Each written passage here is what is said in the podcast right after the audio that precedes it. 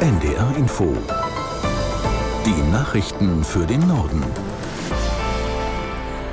Um 18.29 Uhr gleich mit Astrid Fietz. Bayerns Vizeregierungschef Aiwanger hat eingeräumt, in seiner Jugendzeit Fehler begangen zu haben und sich dafür entschuldigt. Er bereue zutiefst, während er durch sein Verhalten Gefühle verletzt habe, sagte Aiwanger in einem kurzen Statement in München.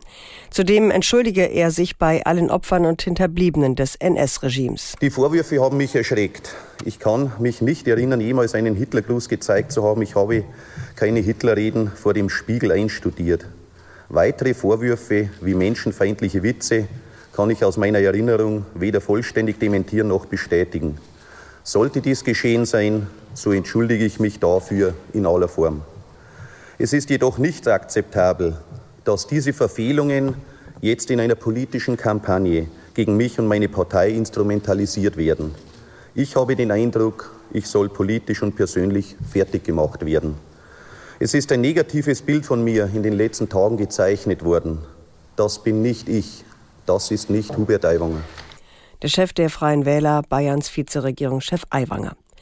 Ab morgen wird es möglich sein, sein ein Auto von zu Hause aus an- oder abzumelden. Die Kfz-Zulassung in Deutschland wird vollständig digitalisiert, verspricht Bundesverkehrsminister Wissing. Aus Berlin Philipp Rost. Damit sind Behördengänge mit langen Wartezeiten überflüssig und die Zulassungsstellen quasi rund um die Uhr sieben Tage die Woche geöffnet.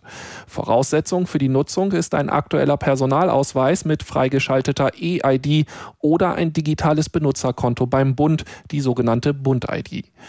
Kann ein Auto ohne Verzögerung angemeldet und auch sofort gefahren werden.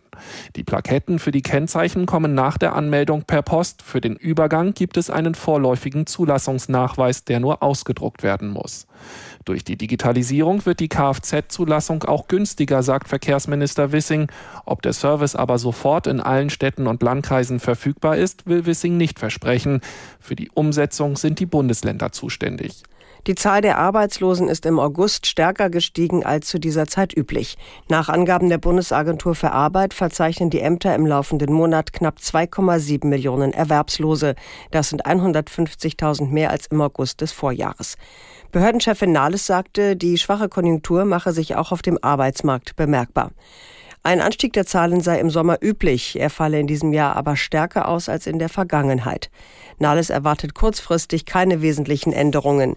Die Firmen planten zwar keine größeren Entlassungen, stellten aber auch selten neues Personal ein.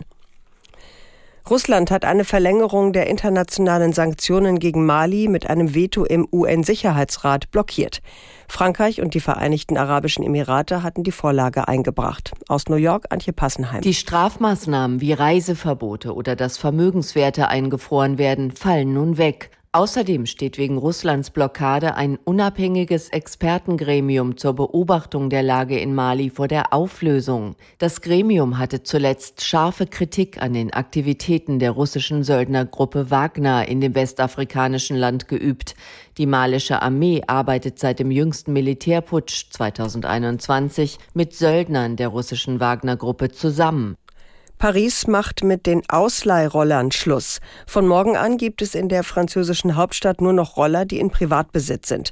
Die Pariserinnen und Pariser hatten Anfang April für ein Verbot der E-Scooter gestimmt. Was mit den Leih-E-Rollern aus Paris nun passiert, das weiß Caroline Diller. Die werden nach dem Einsammeln erstmal instand gesetzt oder repariert, wenn das nötig ist, und dann auf andere Städte verteilt. In Frankreich und in ganz Europa. Manche gehen sogar bis nach Tel Aviv. Und es sollen auch in Deutschland ein paar davon landen. Wir hatten zum Beispiel jetzt mit äh, Tier gesprochen, also einem der Anbieter. Und bei denen ist es so, dass zwei Drittel der Roller nach Deutschland und Polen gehen sollen und ein Drittel aber im Pariser Umland bleibt und da einfach auf andere Städte verteilt wird denn da dürfen die ja auch weiter genutzt werden. Das waren die Nachrichten.